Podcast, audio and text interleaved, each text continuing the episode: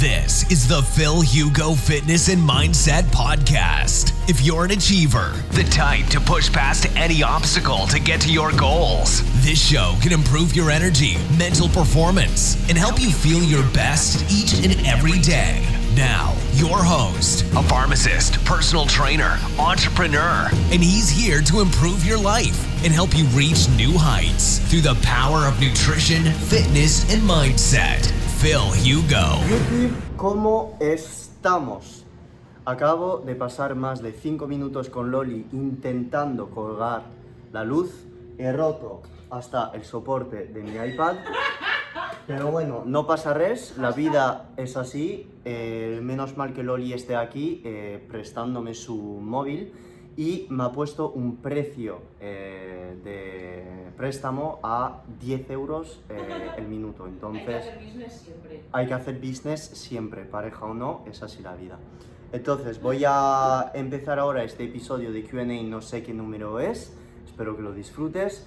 Y si todavía no me conoces, eh, simplemente soy Firugo, soy farmacéutico y entrenador personal y estoy aquí mm, para contestar a todas las dudas que me están llegando en Instagram, eh, seguramente que serán de dieta keto, de ayuno intermitente, de entrenamiento, de suplementación y probablemente eh, de drogas. Así es. Un abrazo y empezamos.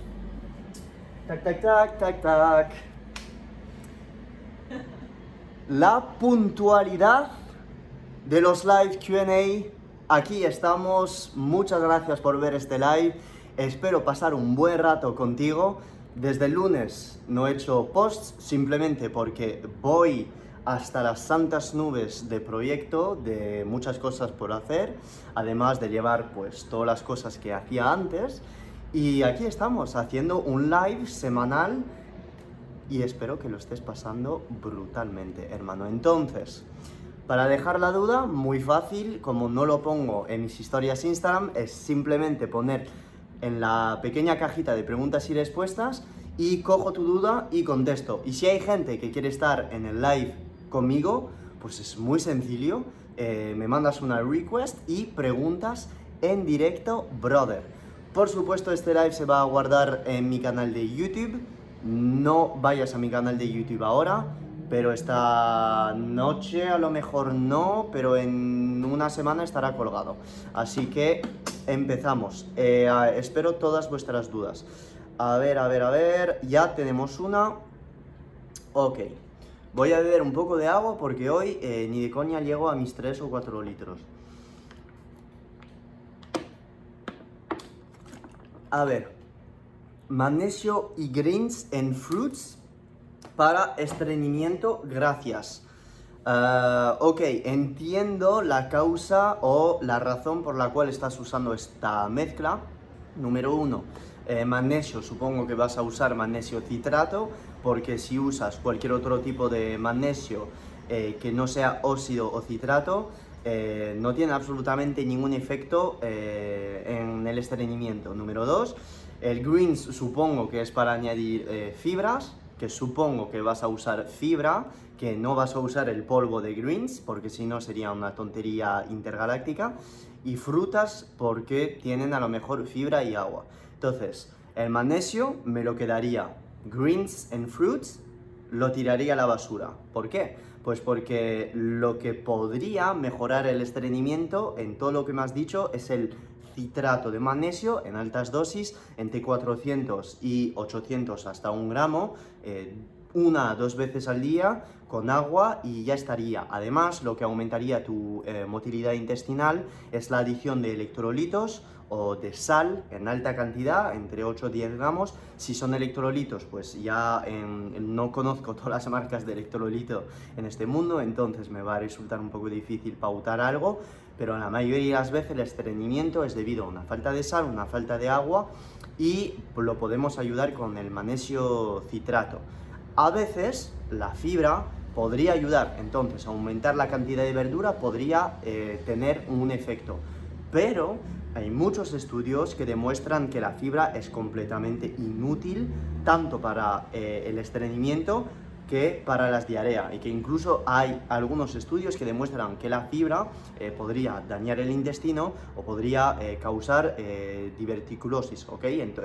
diverticulitis, ¿ok? Con lo cual em, la fibra no sabemos muy bien lo que está haciendo, pero Ah, tiene beneficios a nivel de colon, sí que aporta butirato, bla, bla, bla, bla, bla. Entonces, mm, la fibra sí que es buena, pero a nivel de motilidad intestinal sí que te podría mejorar, pero si ya estás jodido desde un punto de vista intestinal y si metes mucha verdura, mm, puede resultar en mucho más inflamación. Entonces, magnesio citrato entre 400 y 1 gramo, aumentar el agua a 3-4 litros al día, añadir entre 8 y 10 gramos de sal en todas tus comidas y eh, sobre todo puedes usar un polvo de Psyllium husk. El polvo de Psyllium husk es un tipo de, fibra en polvo, pero como, no es un, como verduras, o sea, es un tipo de, de fibra ya molida en polvo y que lo tomas, va a formar un gel y te va a ayudar a aumentar la motilidad intestinal. Yo es lo que suelo pautar en la mayoría de mis clientes y suele funcionar bastante, bastante, bastante bien, Yo tengo también algunos clientes eh, que tienen muchísimos problemas gástricos o intestinales y pasándoles a una dieta carnívora, todo se soluciona. ¿Por qué? Pues porque disminuyendo el bolo intestinal eh, absorben solamente la carne, no es que vayan menos al servicio, sino que tienen menos daño a nivel intestinal, le duele menos la tripa. Entonces, pues estás matando dos pájaros de un tiro haciendo esto. Ah, ¿Qué está pasando aquí? Que la gente se está descojonando. Eh, parece muy bien. Eh, a ver, por favor, preguntar todas las dudas en la cajita de preguntas y respuestas porque si no, no las voy a ver y, hay un montón, un montón, un montón. Cuando tenía... Eh, estábamos mm, en menos número en, siguiendo el Instagram, menos personas siguiendo el Instagram, lo podía hacer alternando entre las dos, pero es que ahora es un poco intergaláctico, entonces no, no me da tiempo. Uh, ok. A ver, no las quiero elegir. ¿Por qué en dieta cetogénica me habrá dado la creatinina baja? Pero, ¿qué más da que te dé la creatinina baja? o sea, yo no pienso que sea la, dieta cetogénica que te dé creatinina baja. No pienso a lo mejor que es falta de entrenamiento te falta entrenamiento, creatinina baja. Podría ser. Eh, es muy multifactorial. Tendría que hacerte un asesoramiento, una asesoría para justamente saber la causa de esto. Pero creatinina baja, bueno, no tampoco pasa algo. O sea, cuando la tienes muy muy alta, sí podría haber mm, algo, pero muy baja, no, no pasa nada. Y no creo porque sea la dieta cetogénica que te crea creatinina baja. No pienso que sea la causa. Más dudas. Dieta cetogénica en preparación y durante embarazo. Ah, ok, perfecto, lo puedes hacer perfectamente siempre y cuando eh, estés comiendo las calorías necesarias. Eh, tienes un feto, ok, es muy importante que lo nutres.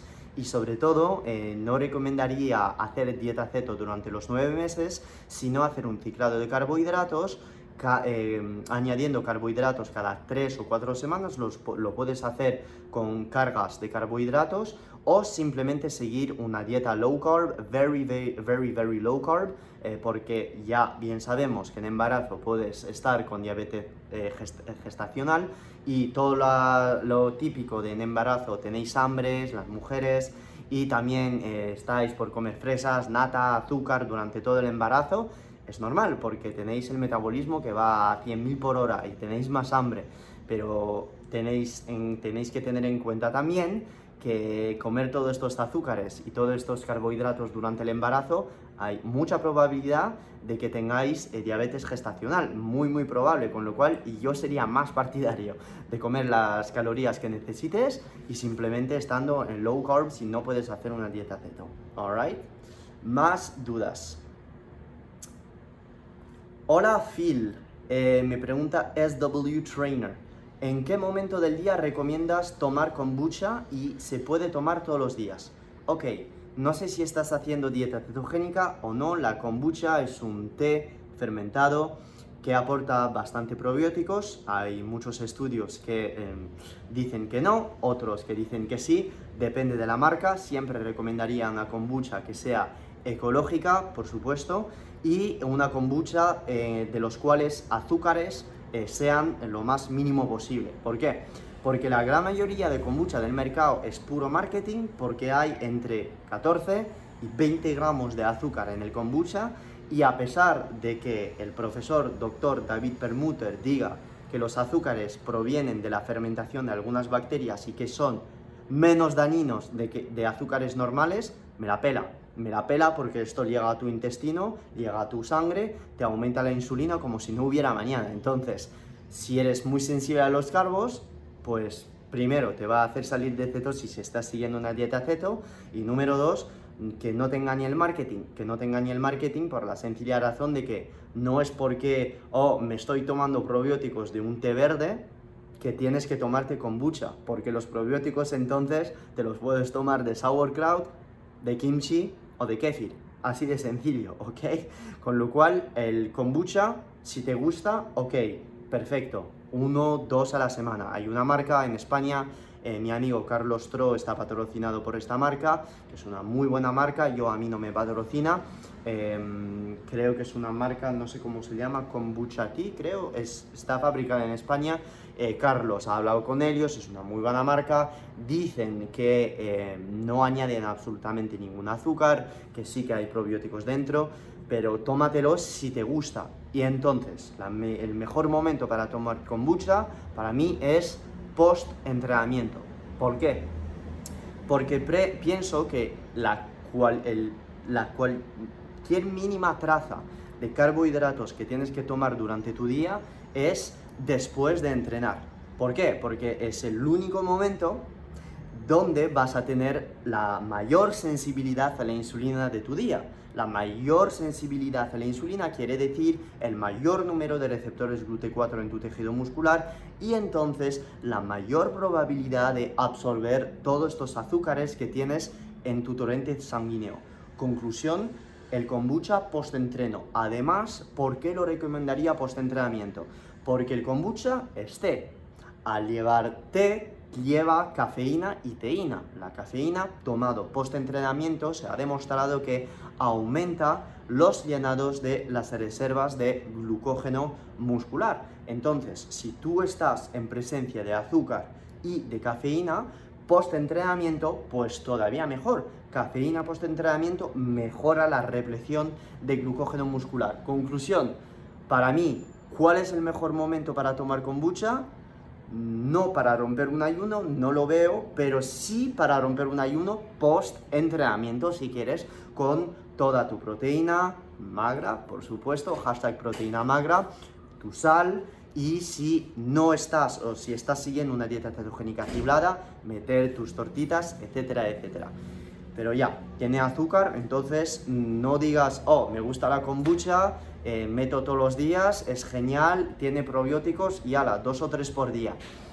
Bro, si es por los probióticos, ¿por qué no compras sauerkraut? Así de sencillo, pero bueno, somos humanos, nos gusta a todos el azúcar, pero ten cuidado que hay un montón de azúcar y yo no lo veo tampoco necesario. Eh, más dudas. Bro, gramos de omega 3 por kilo de peso. Eh, es la primera vez en mi santa vida que me preguntan esto.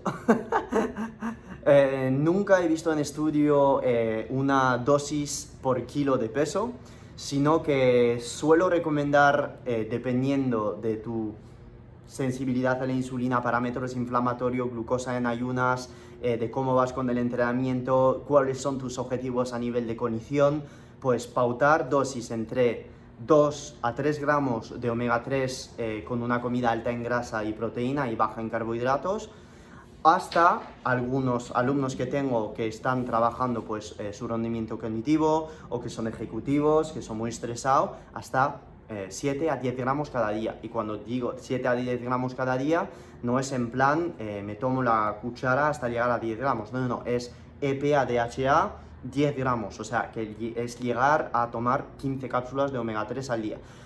Phil, Hugo, está loco, tal, farmacéutico, es que en el bote, bro, pones solo tres cápsulas, ¿por qué tan altas dosis?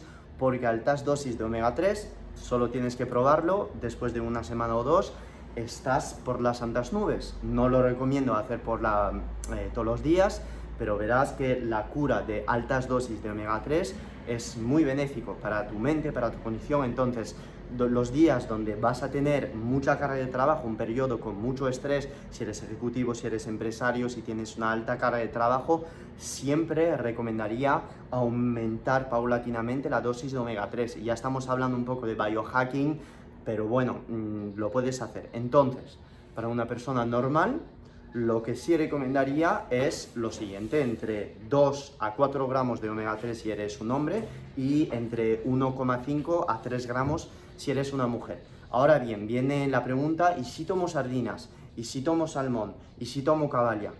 Pues yo no voy a decir, oh, si te tomas tres veces pescado eh, azul a la semana, ya valdría.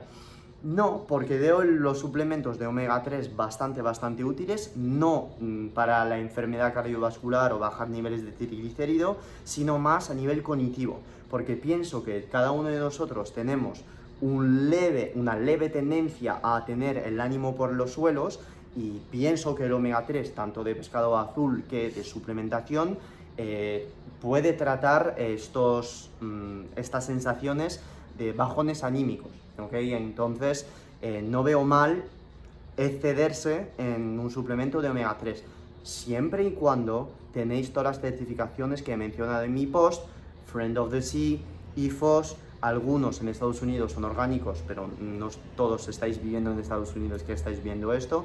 Siempre y cuando están en forma, eh, recomendaría eh, de, de, de triglicérido y los suplementos de krill, pienso que no son necesarios porque si veis la dosis de krill eh, en una cápsula de krill, pues dosis de omega 3 oscila entre 50 miligramos y 100 miligramos y para tomar hasta santinas, sinceramente, vete al corte inglés, 200 gramos de salmón salvaje dos veces a la semana y te ahorras el bote de, de, de krill que acabas de comprar. True story, bro. Más dudas. A Escafoide 7 quiere estar en el live, entonces, como he dicho antes, vamos a invitarle en el live. A ver, a ver, a ver, a ver si acepta o no lo ha hecho a propósito. Uh, Escafoide 7. ¿Ha sido un error o quieres hablar? Quiero hablar contigo. Ah, eso me gusta. Eso me gusta. Cuando la peña está aquí presente, eso me gusta. A ver. Cuéntame, hermano. Quiero preguntar, quiero hacerte una pregunta, ¿vale? Ok. Ok. Eh, simplemente preguntarte por el magnesio de bisglicinato. Yes. Que lo he comprado por tus consejos, por el tema de dormir, tema de relajación. Y quería preguntarte un poco la, frecuencia de cuándo tomarlo y la frecuencia. Muchísimas gracias. Gracias, genial, gracias a ti. Te puedes quedar para la respuesta, si no quieres grabarte no, no pasa nada, puedes cortar, si quieres te contesto enseguida. ¿Cómo te llamas? Porque siempre estás en mis live, ¿cuál es tu nombre? Soy Gustavo. Gustavo. en Murcia. En Murcia, eso es, eso es hermano, eso es. Bueno, no estamos muy lejos. Chao hermano, te contesto ahora, ¿vale? A ver, corto porque hace, hace mucho eco, hermano. A ver, ¿cómo se corta aquí? Uh, no sé si... Eso es. Vale, Gustavo, entonces, magnesio bisglicinato, ¿por qué lo suelo pautar eh, para el sueño? Lo suelo pautar para el sueño por la sencilla razón de que el magnesio bisglicinato es un magnesio que es quelado y un magnesio que es quelado es justamente un magnesio que va a ser capaz de atravesar la barrera hematocefálica. Y el magnesio bisglicinato junto al magnesio treonato son dos magnesios que tienen una capacidad de atravesar la barrera hematoencefálica muy, muy elevada. El bisglicinato tiene una particularidad. Eh, bisglicinato quiere decir dos moléculas de glicina eh, linkeada, eh, atada al magnesio. La glicina es un aminoácido que deprime el sistema nervioso central. deprimir no quiere decir eh, me caigo en depresión. Deprimir es simplemente relajación. Y por ello suelo recomendar la toma de magnesio bisglicinato por la noche y no durante el día. Al contrario, un magnesio treonato que suele activar la cognición, yo lo suelo tomar por la mañana con mi café entre 100 y 200 miligramos, no hace falta irse a dosis muy muy altas, y entonces sería ya otro efecto del magnesio que sería más un efecto más cardiotónico y cognitivo. En el caso del magnesio bisglicinato te va a relajar, entonces tomado por la noche, lejos de la comida, una hora después de cenar, o si no, eh, antes de tu cena para que no interfiera con eh, la absorción de otros alimentos, dosis entre, si has comprado el de Scientific, que serían entre 3 y 4 cápsulas, y si tienes realmente problemas de sueño, pues te recomendaría suplementarte además con triptófano y o ashwagandha y o melatonina en última, última, última instancia, que a mí la melatonina no soy muy partidario de, tomarla, porque sigue siendo una hormona y si la podemos evitar, pues la, la, evitamos, ¿ok? Entonces, eh, magnesio bisglicinato, hermano, justo antes de dormir, media hora antes, o si cenas muy tarde, pues media hora antes de tu cena para que no interfiera con la absorción de, tus, de tus alimentos. Y si es el de Scientific, que lo tenéis en mi biografía, que es el único en España que suelo recomendar, pues 3 a 4 cápsulas. Y si tienes realmente problemas de sueño, puedes subir mucho más, pero normalmente con este magnesio te vas a relajar bastante. Y todas las personas que están en dieta cetogénica que no están tomando magnesio, error Error, sinceramente error, porque lo estáis excretando por los riñones como si no hubiera mañana. Entonces, si no lo tomáis eh, de nueces, porque no soy partidario de recomendar a gente mm, comer nueces, entonces suplementarse es muy, muy, muy importante porque os va a quitar un montón de ansiedad, un montón. Uh, ok, Mireol me está diciendo no puedo escucharte que estoy con mis hijas por el paseo. Eso es, besos a tus hijas. ¿Se va a guardar el directo? Por supuesto. Uh, ups, creo que no he contestado a esto. Le he puesto pero no estaba contestando. Uh, bien, a ver, mm, volveré a la pregunta de después. ¿Por qué siempre se habla del omega 3 y no del omega 6 y 9? Porque el omega 3 es un ácido graso que es eh, antiinflamatorio, antiinflamatorio, ¿ok? Y activa eh, vía de prostaglandinas diferentes que el omega 6, ¿ok? Son totalmente vías diferentes, el omega 6 y es muy inflamatorio, ¿qué quiere decir esto? Pues que activa vías de defensa de tu cuerpo y esto lo queremos evitar. Entonces el omega 6 se encuentra en todas las nueces, todos los alimentos procesados, todos los cereales y todos los alimentos que mm, no se mm, suelen pautar en una dieta cetogénica, salvo, por ejemplo, alimentos como el bacon, que está petado de omega 6 cuando es un bacon no ecológico y lleno de, pues, mm, de mierdas, digamos. Entonces, hay alguna, mucha carne también que está petada de omega 6, como son eh, pollo de mala calidad, contra muslo de pollo. Generalmente la carne tiene mucho omega 6 y es por ello que siempre estoy gritando, gritando, gritando por que eh, por tomar una carne de alta calidad, porque a mayor calidad de la carne, que suelen ser carnes ecológicas o carne de pasto, menor cantidad de omega 6.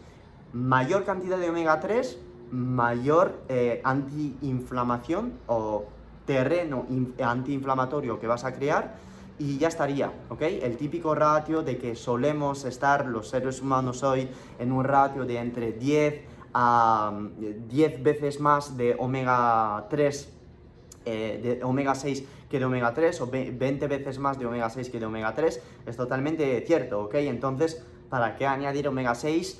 Eh, nuestra dieta si ya de costumbre los alimentos llevan bastante, bastante omega 6. Entonces, mm, pasarse de omega 3 y no tendrás ningún problema. Ojito, como digo en mis posts, no todos los omega 6 son malos, ¿ok? Los omega 6 son necesarios. ¿Por qué? Hay algunos omega 6 que son buenos, como por ejemplo, hay algunos que pueden activar vías tipo NFKB, que son necesarios para nuestro sistema inmune, y hay algunos suplementos tipo el CLA o algunos suplementos tipo el GLA, ¿vale? Que son necesarios, eh, por ejemplo, para recuperar la regla. El GLA es necesario y para la constitución de, nuestras membranas, ¿ok?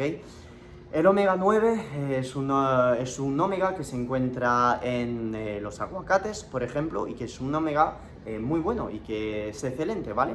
Pero en altas dosis lo mismo, eh, no lo recomendaría. el omega 9 está, es muy alta calidad, cantidad, por ejemplo, en la manteca de cacahuete, pero es, es lo de siempre. Si te pasas con esto, mm, pues, pues mal, ¿ok? Es todo un equilibrio. Los suplementos tipo omega 3, omega 6, omega 9 eh, lo siento mucho, me, vas, me vais a odiar, pero es ridículo son inútiles. Pero inútiles como si no hubiera mañana. Y es una técnica para los vendedores de suplementos de colar omega 3 y de colar omegas a toda la gente que no tiene ni puta idea, compran los suplementos, pero que es absolutamente inútil. Inútil, inútil. Los omega 6, ya comiendo carne, tienes tus omega 6. Ya está, o sea, no necesitas más. Punto pelota. Es, eh, ya está, o sea, ¿para qué pasarse de omega 6? Entonces, más omegas 3 y, ya está, no omega 6 y omega 9. Sí que son necesarios, vuelvo a repetir, pero no pasarse con ellos, es que todo hay que balancear. Uh, ok, ¿es beneficioso tomar ALA? No, absolutamente nada.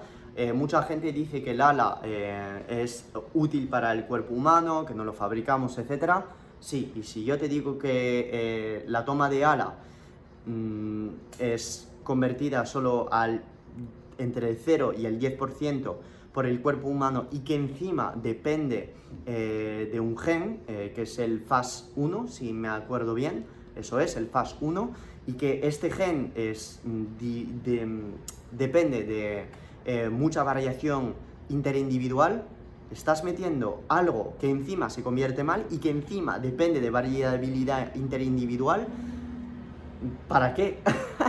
¿Para qué no estás tomando directamente DHA o EPA y ya lo tendrías? Entonces, ala, fuera. Y todos los veganos que digan, es que es esencial, no lo encontramos y el cuerpo es incapaz eh, sintetizarlo. Pues, hermano, eh, los veganos, si no estáis tomando eh, polvo, Em, joder, eh, polvo de semilla de, lino, eh, por supuesto, remojado 24 horas, haciéndolo en polvo, te metes una alta cantidad de esto, por supuesto que podrías llegar a 200-300 miligramos de DHA y esto es el típico argumento de veganos que si te metes eh, altas cantidades de estos polvos de, em, de, semillas puedes llegar al DHA con la pésima conversión del ala. Sí, por supuesto, lo puedes hacer, pero es muy complicado, es muy complicado y es una de mis mayores críticas que tengo contra la dieta vegana, que sí puedes llegar a todos los nutrientes esenciales, pero entre que te cuesta la vida y la preparación de los alimentos y sobre todo la adherencia a la dieta, pues mm, es verdad que mm, no lo veo, lo puedes hacer, es verdad, lo puedes hacer, pero sinceramente es bastante más complicado. Entonces, mm, tomas pescado, azul, sardinas, fuera, ya está. Eh, a ver, puedes, eh, me están preguntando, Carlos, ¿puedes recomendar un protocolo de calación de metales pesados? Sí, puedes usar algas tipo espirulina, eh, tipo kelp, tipo clorela, ¿vale? Puedes alternar entre la toma de clorela por la mañana en ayunas, la toma de espirulina, la toma de kelp, todas estas algas son quelante de metales tremenda. No sé si tienes hasta problemas intestinales, pero el carbón activo podría ayudarte también. Pero generalmente con algas, eh, yo soy muy partidario de hacerlo con algas, ah, y ah, te, puedes alternar entre kelp, clorela y espirulina y además eh, lo que puedes hacer es tomar R-ALA. El R-ALA es un quelante de metales y la N-acetilcisteína también, porque son moléculas ricas en átomos de azufre, así que lo recomendaría. Todas las preguntas eh, justo aquí, ¿ok? En la tarjetita de preguntas y respuestas. Eh, a ver, mi amigo J y hermano me está diciendo, yo quiero un protocolo de lipoeficiencia versus cetoadaptación. Vale, mi amigo J. Low Carb Performance ha creado un concepto eh, que son los refit lipoides. que es hacer refit a base, supongo, de aguacates y altas cantidades eh, de ghee, aceite de oliva y de grasa animal. Entonces, es un buen concepto que me parece brutal. Eh, y que podría funcionar en dietas ceto de, de cetogénica para cetoadaptado con, por supuesto, pues eh,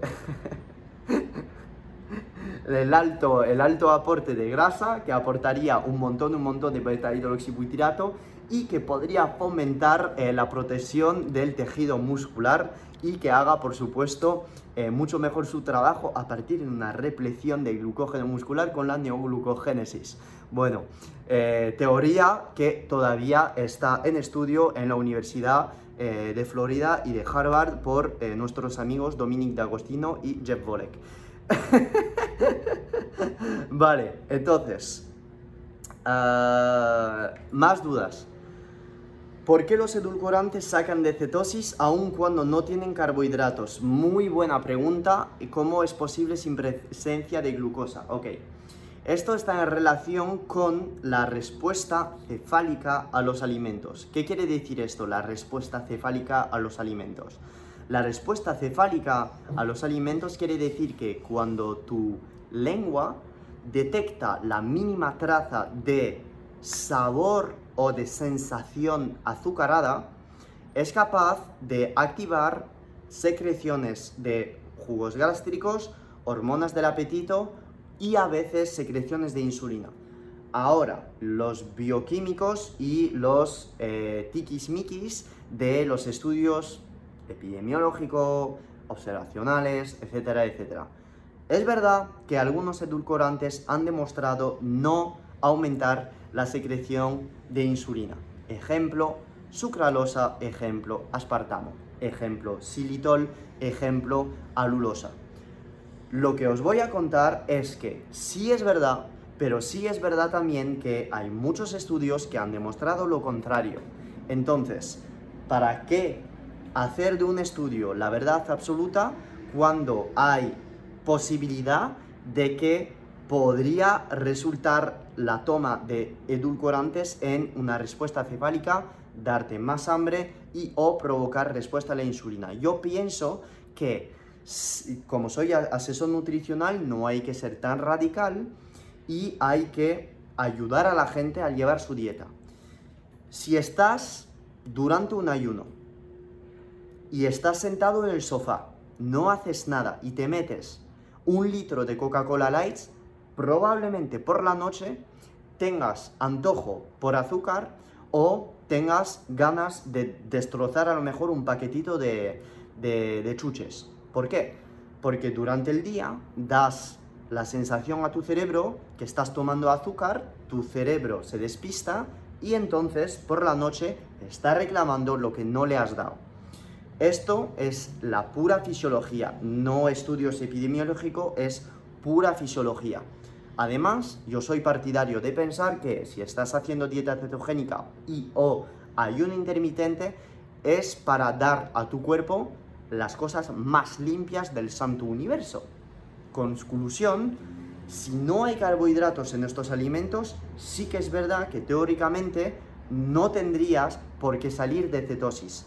Pero pienso que por pura fisiología podrías salir de cetosis porque tu cuerpo podría a lo mejor secretar insulina. Entonces, a pesar de que no estés aportando carbohidratos, ¿para qué vas a intentar hackear tu cuerpo cuando estás en un proceso, en un tipo de dieta de ayuno intermitente donde se trata de comer lo bastante limpio posible.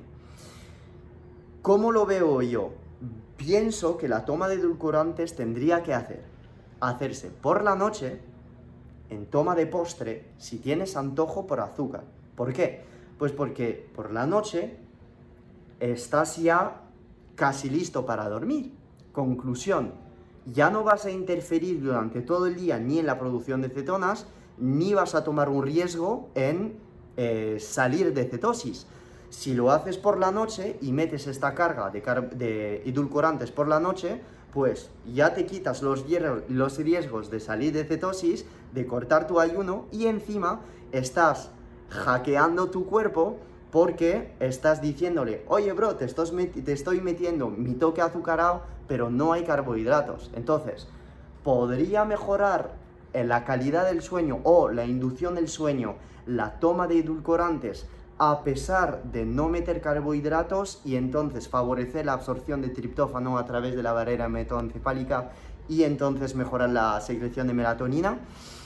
No lo sé, pienso que no hay estudios en esto, no los he visto, pero para mí es una técnica increíble. Si tienes antojo por azúcar por la noche y estás por meter una chorada de stevia o de cualquier edulcorante, que siempre los edulcorantes que recomiendo son eritritol, stevia orgánica, alulosa, xilitol muy poquito, ya lo tendrías. No irse a sacarina y todos los edulcorantes que te destrozan el intestino. O sea, usar los que he puesto en mi muro. Pero por la noche lo vería. Un momento también para tomarlo sería post-entrenamiento. Post-entrenamiento, ¿por qué? Porque la gran mayoría de suplementos deportivos pues tienen edulcorantes. ¿Por qué? Pues porque los aminoácidos y los BCAAs son asquerosos y que una proteína sin edulcorantes pues es literalmente asquerosa, ¿vale? Si no metes sabor ni edulcorante es un asco, ¿ok? Con lo cual, o post-entrenamiento o si no, eh, por la noche, pero mm, evitaría realmente la toma de bebidas edulcoradas durante un ayuno porque te podría hacer salir del ayuno, sí o no, Depende, yo no lo pondría y ya está. Yo pienso del ayuno que es, te tomas agua, café, sal o té y ya está. Sí que hay tricks, sí que hay cosas que puedes meter que teóricamente no te hacen salir del ayuno. Para más info tienes todo en mi muro, pero sinceramente tu ayuno tiene que ser algo limpio. Ve el ayuno como algo que te va a regenerar Ve el ayuno como algo que te va a ayudar desde un punto de vista intestinal. Si empiezas a hackear con edulcorantes, eh, con, ah, es que tío, sí, tomo estos carbohidratos que no se absorben, la pasta de konjac, no salgo del ayuno. Bro, piensa un poco en lo que hacíamos antes, no había tantos hacks. Vamos a ir un poquito más minimalistas y a apostar por la pureza y las cosas simples, ¿ok? Pero muy buena duda, muy buena duda, hermano. Espectacular. Ok, ¿qué opinas del aceite de onagra en chicas? Espectacular, sobre todo para todas las chicas que tienen amenorrea, lo tenéis que tomar. Y el aceite de onagra es el típico aceite que tiene omega 6 y como lo he dicho antes, no todos los omega 6 son malos, en este caso el aceite de onagra, tanto para amenorea, para la calidad de pelo, para las uñas, es espectacular, ¿ok? Entonces, adelante. Eh, más dudas que no las estoy leyendo. Me han dicho que la betania ayuda a las digestiones. Supongo que querías decir betaína. ¿Tú qué opinas? Muchas gracias. Sí, efectivamente. Si tienes problemas para digerir, la betaína hidroclorido tomado antes de las comidas puede resultar, eh, puede resultar en un suplemento espectacular, ¿ok? Además, eh, para las digestiones puedes tomar eh, dos o tres chupitos de vinagre de manzana antes, em, antes de, de, comer, ¿ok? Dos o tres chupitos de vinagre de manzana. Y para las digestiones, hermano, evitar beber durante tu comida 20 minutos antes, 30 minutos después. ¿Ok? Si realmente te pesa la comida o tienes eh, dolor gástrico, puede ser que sea el inicio de una úlcera gástrica. Por favor, no tomar omeprazol que te va a destrozar la vida, no tomar eh, antihistamínicos eh, que te van a destrozar el estómago y la vida también, ¿ok? Mejor ir a cosas naturales tipo alginatos, ¿ok? Tipo alginatos y ya estaría eh, Gaviscon, ya está. Eh, además, hay algunos estudios... Sí, hermano, bombero. hay algunos estudios que han demostrado que la betaína HCl podría... Muy bien, sí, es exacto.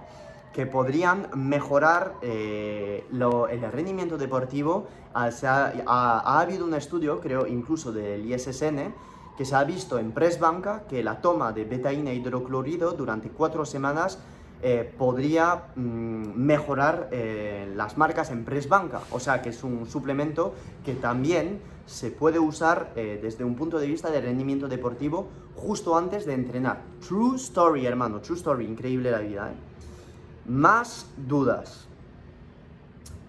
Eh, a ver, esto ya he contestado. La melatonina sí, puede, ayudar a dormir, pero no, no recomiendo melatonina, ¿vale? Eh, esto ya he hablado mucho de esto en, en, en, muchos lives. Lo recomendaría en última instancia porque puedes hackear tu sueño de muchísimas diferentes maneras.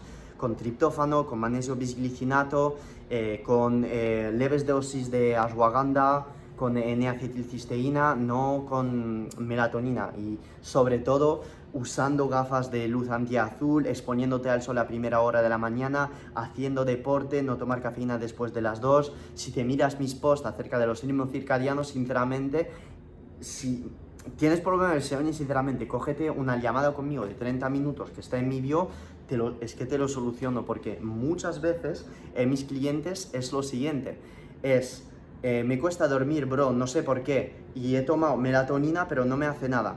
Vale, bro, ¿cuándo es tu último café? A las 7, bro. ¿Entrenas pesas? No. ¿Te pones al sol por la mañana o tienes tiempo para andar un poco? No, estoy todo el día en, la oficina. Vale, ¿qué comes? Bueno, eh, ravioli por la noche, a veces pizzas y un poco de pescado. Vale, pues el tío está en, en, déficit calórico, testosterona por los suelos, resistencia a la insulina, encerrado todo el día y encima pues se nutre mal y no entrena. Claro, vas a dormir mal, pues normal que vas a dormir mal en malo. Y con toda la experiencia que tengo como entrenador personal, trabajando en ventas, eh, con todos los contactos de clientes que tengo, que he hecho, la gran mayoría de las veces eh, lo que me he dado cuenta es que la gente pues quiere shortcut. ¿Qué es un shortcut? Un shortcut es dame la píldora mágica. ¿Y la píldora mágica qué es? O piensan que la nutrición va a salvar todo o piensan sencillamente que los suplementos van a salvar todo. Y esto no es el caso. Esto no es el caso porque, like everything in life, there is never, never, never, never, never, never a fucking shortcut. Never. Y si el shortcut funciona, es porque es un medicamento pero como es un medicamento, no lo puedes tomar toda tu vida y si lo tomas toda tu vida te va a provocar efectos secundarios. Entonces, ¿para qué no cambiar tus hábitos de vida para justamente corregir el problema en su raíz en vez de corregir la consecuencia del problema que es simplemente tapar el síntoma? Es ser pesado, no vende, es poco marketing, pero es así la vida, bro. Más dudas. Uh, ok.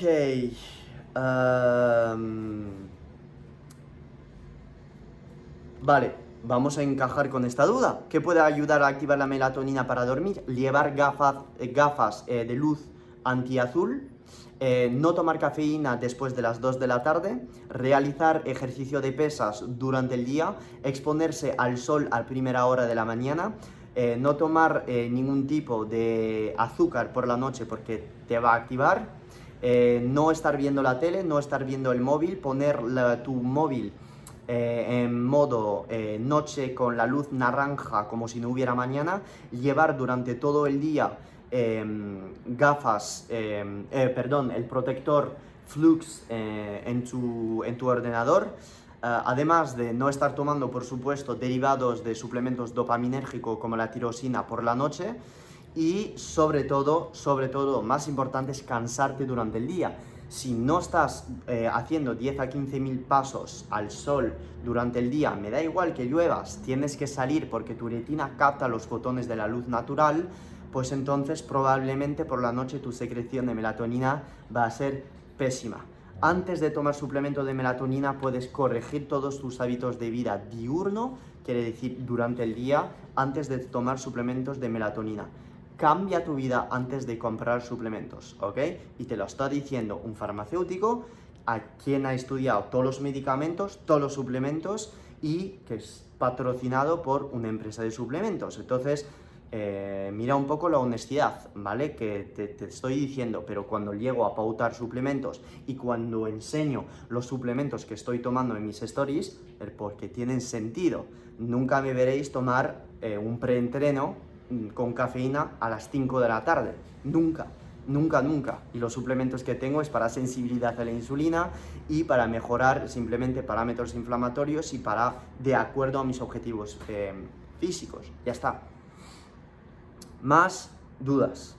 Todas las dudas que tengo, ¿ok? Eh, en el feed no puedo contestar, por favor, ponerlas en las tarjetitas de preguntas y respuestas. Uh, ok. ¿Se puede revertir hígado graso grado 2 con dieta ceto? Sí, y de hecho es la única que pautaría en este caso. Tienes hígado graso. No pienso que es porque te hayas pasado con grasas, sino que te hayas pasado con grasas, más carbos, más falta de actividad física, más falta de mm, atención a tu cuerpo, exposición al sol, em, calidad de sueño, etc. Entonces, para corregir esto, una dieta muy baja en carbohidratos, una dieta alta en omega 3, alta en pescados azules, introducción de actividad física, sí o sí, y mejora de todos los parámetros em, de ritmo circadiano, como es exposición a la luz solar a primera hora de la mañana, eh, pequeña actividad cardiovascular por la mañana y e introducción a medio largo plazo o lo antes posible de ejercicio de pesas. ¿vale? Pero yo pautaría dieta keto enseguida. Y todas las personas que me digan, oh, tengo hipertensión, tengo LDL colesterol, y una dieta keto no está bien porque me va a subir el LDL colesterol y la sal me va a subir la tensión, falso, bullshit. Y cada médico que vea este live, pues os digo, falso, bullshit, y me da igual que me digáis que soy un loco, y no médico, y no tengo el derecho de decir esto y ser influencer en Instagram, me la pela totalmente, porque esto se llama fisiología. Si tú estás corrigiendo la glucosa y todos los parámetros inflamatorios, primero tipo bajar la proteína C, bajar la HbA1c, bajar la fructosamina, bajar la insulina en ayunas, bajar la glucosa, si tienes todo esto bajo, ¿cómo se va a oxidar tu LDL colesterol? True story, right? Además, cuando estás haciendo una dieta ceto, lo que está ocurriendo es que haces un shifting, un cambio de tipo de LDL colesterol. Puede que tu LDL colesterol no baje, pero tienes que decir a tu médico, oye, bro, eh, vamos a hacer un análisis de mi LDL colesterol, porque la mayoría de las veces que digo a mis clientes que digan a su médico esto, la mayoría de las veces dicen, ah, no, no, es que tienes LDL por las santas nubes, tienes que tomar estatinas. No, bro, no, no, no, es que no es así, no funciona así, porque cuando ya haces el análisis sanguíneo y ves que la gran mayoría de gente en dieta cetogénica, además de tener triglicéridos bajos, HDL por las santas nubes, es decir, cociente HDL triglicérido espectacular, además de tener LDL colesterol a lo mejor entre 150 y 250, pero con todos los demás parámetros que indican que la probabilidad de enfermedad cardiovascular es ridícula, pues entonces no hay ninguna razón de tomar estatinas. Y cuando ves que el LDL colesterol es más un LDL colesterol de tipo A y que el otro LDL colesterol, el tipo B, es muy bajo, no hay ningún riesgo de enfermedad cardiovascular. Y sí, y sí, el LDL colesterol se podría quedar en tus arterias, ¿quién lo va a oxidar? ¿Quién lo va a oxidar? Si tienes una glucosa a 60 o 70, tienes todos los otros parámetros bajos, ¿cómo se va a oxidar? Así de sencillo. Entonces, todos los estudios epidemiológicos que digan el LDL colesterol se ha correlacionado con enfermedad cardiovascular.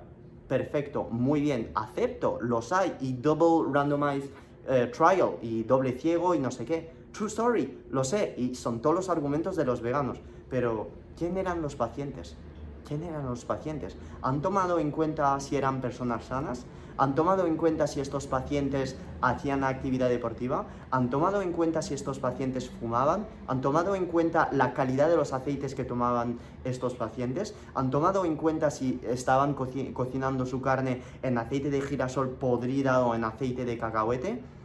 absolutamente nada, ¿verdad? Entonces, toda esta triada que genera dieta HDL alto, triglicéridos bajo, LDL elevado, no hay absolutamente ninguna dieta que hasta el día de hoy lo haya hecho tal cual lo, como lo está haciendo la dieta cetogénica. Y los médicos pues no saben qué decir, no saben qué decir porque no son eh, análisis sanguíneos comunes. Entonces, un médico, hay que recordarlo, hay empresas farmacéuticas detrás. La gente que diga, oh Phil, es tu argumento, no sé qué, tal, no sé qué, es el dogma. No, no, bro, es que he trabajado en la industria farmacéutica. He trabajado de director de marketing África y Medio Oriente para una empresa farmacéutica. Y la gente que no me cree, te vas a mi LinkedIn y lo ves. Y sé cómo funciona. Las empresas farmacéuticas mandan los delegados médicos a la, consulta de médicos generalistas, de eh, eh, pediatras, lo que sea, de, de enfermedad cardiovascular, cardiólogos, y les invitan a congreso, invitación a congreso, te pago el viaje, vamos a visitar la ciudad de Madrid, vamos a visitar la ciudad de no sé qué. Médicos, ¿qué van a hacer? Van a recetar la marca, van a recetar la marca y ya está. Y muchas veces la gente, pacientes que llevo a la consulta online, me llegan y dicen, tengo estatinas y veo el análisis sanguíneo, el tío tiene 12% de masa magra, está haciendo ayuno todos los días, tiene LDL un poco elevado y glucosa cero, e insulina cero, todos los parámetros inflamatorios eh, muy bien manejado, como me gusta decir, muy bien regulado, y el tío es simplemente porque está haciendo ayuno intermitente que el simple hecho de hacer ayuno te eleva el puto colesterol. Hay un estudio que demuestra que hay un aumento tremendo del LDL colesterol haciendo ayuno de 7 días. Entonces, ¿hacer ayuno de 7 días es malo? ¿Veis la correlación? Por eso no me gustan nada los estudios epidemiológicos, porque los estudios epidemiológicos no hay absolutamente ningún sentido y no se puede tomar en cuenta todos los factores que pueden, em, que, a, los que se establecemos una correlación entre un factor y una enfermedad. Es muy difícil decir este factor se ha correlacionado metodología, R cuadrado, no sé qué, sí que se demuestra con una gran población que lo podemos llegar a hacer, pero lo que no me gusta es que es muy difícil abarcar todos los parámetros y además saber todo de la vida de las personas envueltas en el estudio. Por eso siempre estoy fisiología mayor que epidemiología. De hecho, podría hacer una camiseta de esto, sinceramente. De hecho, en el debate que tenía el otro día con Gonzalo, el vegano, era esto. Epidemiología, Gonzalo, todos los estudios. Es que tal, es que este estudio tal. Y yo le decía, ¿y la fisiología qué? ¿La fisiología qué? Y él pues me decía, me da igual el mecanismo, me da igual, porque tenemos dos puntos diferentes de la nutrición y de la salud humana. No es que estoy diciendo que Gonzalo está equivocado, ni toda la gente que son fan de los estudios epidemiológicos están equivocados. No estoy diciendo esto. Estoy diciendo que para mí un cuerpo no es un estudio epidemiológico, para mí un cuerpo es fisiología. Y aunque pueda haber estudios epidemiológicos que demuestran que A se correlaciona con la enfermedad B, hay fisiología detrás y nunca podrás saber todo de la persona envuelta, eh, o envuelta creo que se dice así, eh, que, está en el estudio epidemiológico, ¿ok? Con lo cual fisiología superior a epidemiología. Me he ido un poco en la respuesta, pero bueno, espero que te lo, lo hayas tomado bien, hermano. Ah, más dudas. Más fisiología, menos epidemiología, me dice Praje Samantha. Un abrazo intergaláctico a mi clienta espectacular que lo hace todo a raja tabla y que es una puta máquina. máquina, máquina de cuerpo, máquina de fitness, máquina de, de una puta máquina. Estuve en Ceto un mes, fue una locura como me sentía brutal, dormía estupendo, menos inflamación, pero tuve que dejarlo porque tenía mucho estreñimiento. Justo antes en el live he contestado esto, no lo voy a repetir por respeto a todas las personas que me están preguntando otras cosas, tendrás la respuesta cuando colgaré el live. Silio Musk, magnesio citrato, agua 3 o 4 litros al día, tienes que aumentar eh, la sal y puede ser que la verdura te resulte... Eh, un aliado o no. Ok, eh, más dudas de las que no he contestado. ¿Qué opinas del dióxido de cloro en ayunas? Ok, dióxido de cloro es lo típico que se ha inventado para el COVID y que podría mejorar el sistema inmune.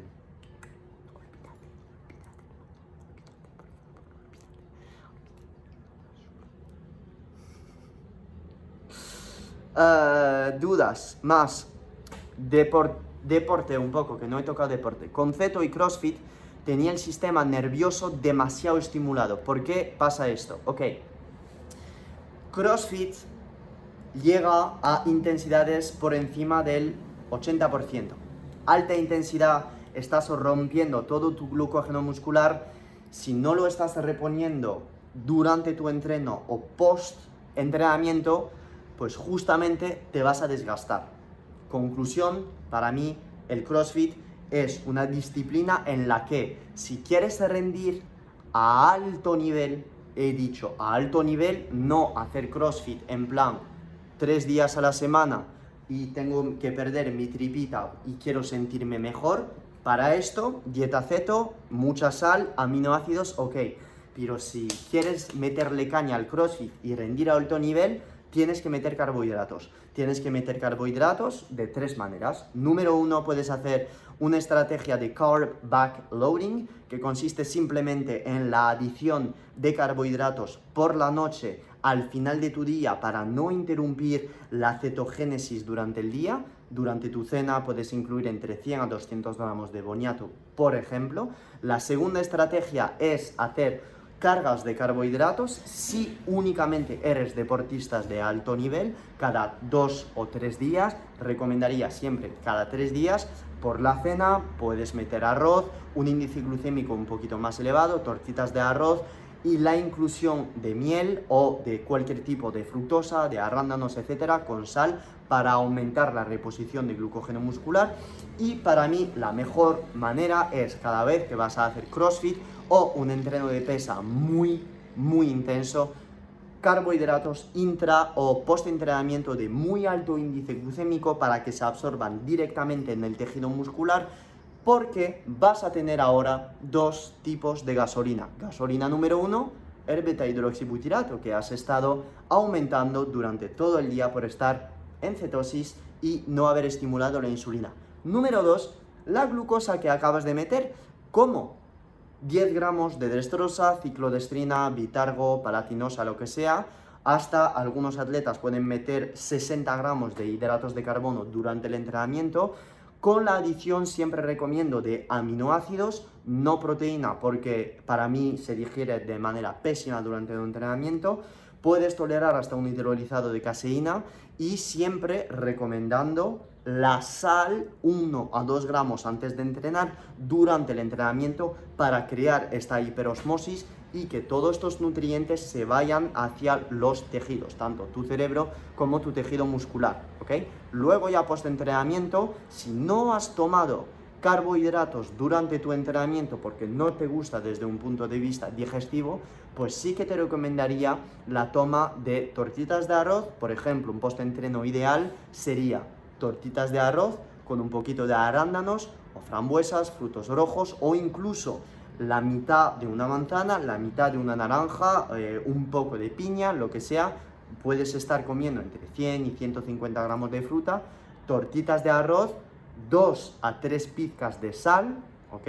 Y luego una proteína isolada de muy alta calidad o una proteína hidrolizada o un hidrolizado de caseína o una pechuga de pollo.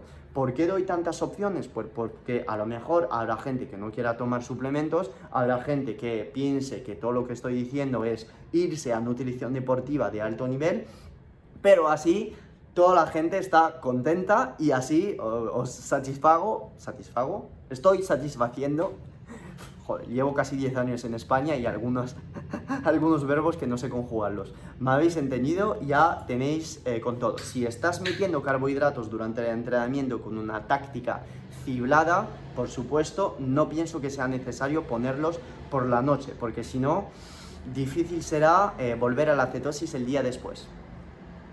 Aquí estamos, bro. Espero que estés genial con mi duda. Eh, con mi duda, con mi respuesta. Más dudas. Ok, Deporte, más deporte, bro. Creatina monohidrato pre o post y alguna marca buena para personas en USA, ¿ok? Vale, en USA siempre te recomendaría la marca Cage, la marca Cage Muscle, creo que se llama Cage Muscle, yes, Cage Muscle, Cage Muscle, yes, porque es eh, una eh, certified, eh, trusted by sports. y siempre recomendaría, si te duele la tripa tomando monohidrato, siempre te recomendaría una creatina eh, hidroclórido, ¿vale? Porque es la única eh, que no te va a hacer doler la tripa. Te recomendaría post-entrenamiento porque en algunas personas creatina monohidrato pre eh, te podría causar un poco de malestar intestinal y si no, pre-entrenamiento porque a algunas personas eh, le puede dar como más energía la toma de, creatina, pero teóricamente la toma de creatina o el timing de la toma de creatina no tiene mucho impacto en tu rendimiento deportivo ya que la creatina se almacena en tu tejido muscular. ¿Ok? Eh, Cage Muscle es realmente Cage Muscle la que recomiendo por tener todas estas tantas certificaciones. Vale, ok, os tengo que dejar porque solo me queda un minuto de live y creo que he contestado más o menos a todo, ¿vale? Más o menos a todo. Uh, sí, he contestado más o menos a todo. Me queda un minuto de live. Muchísimas gracias a toda la gente presente en mi live. Eh, espero seguir haciendo estos live semanales. Si os ha gustado el live, eh, solo queda un minuto para simplemente hacer una captura de pantalla o en vídeo y repostearlo en tus stories, no porque creo que soy el perro más perreo de todo Instagram, sino simplemente para mm, compartir la página y simplemente para que haya más gente que pueda descubrir este tipo de alimentación, el estilo de vida y que sí, por favor, se puede entrenar pesas todos los santos días, hacer sprint por la calle, dormir bien y ser productivo haciendo una dieta keto y hay un intermitente y comiendo una vez al día, que no digo que sea lo mejor, pero rompiendo mitos y abriendo mente, por favor, con evidencia científica. Muchas gracias a todos vosotros por estar aquí, os quiero mucho, sois los putos intergalácticos. Gracias a todos. Chao, chao.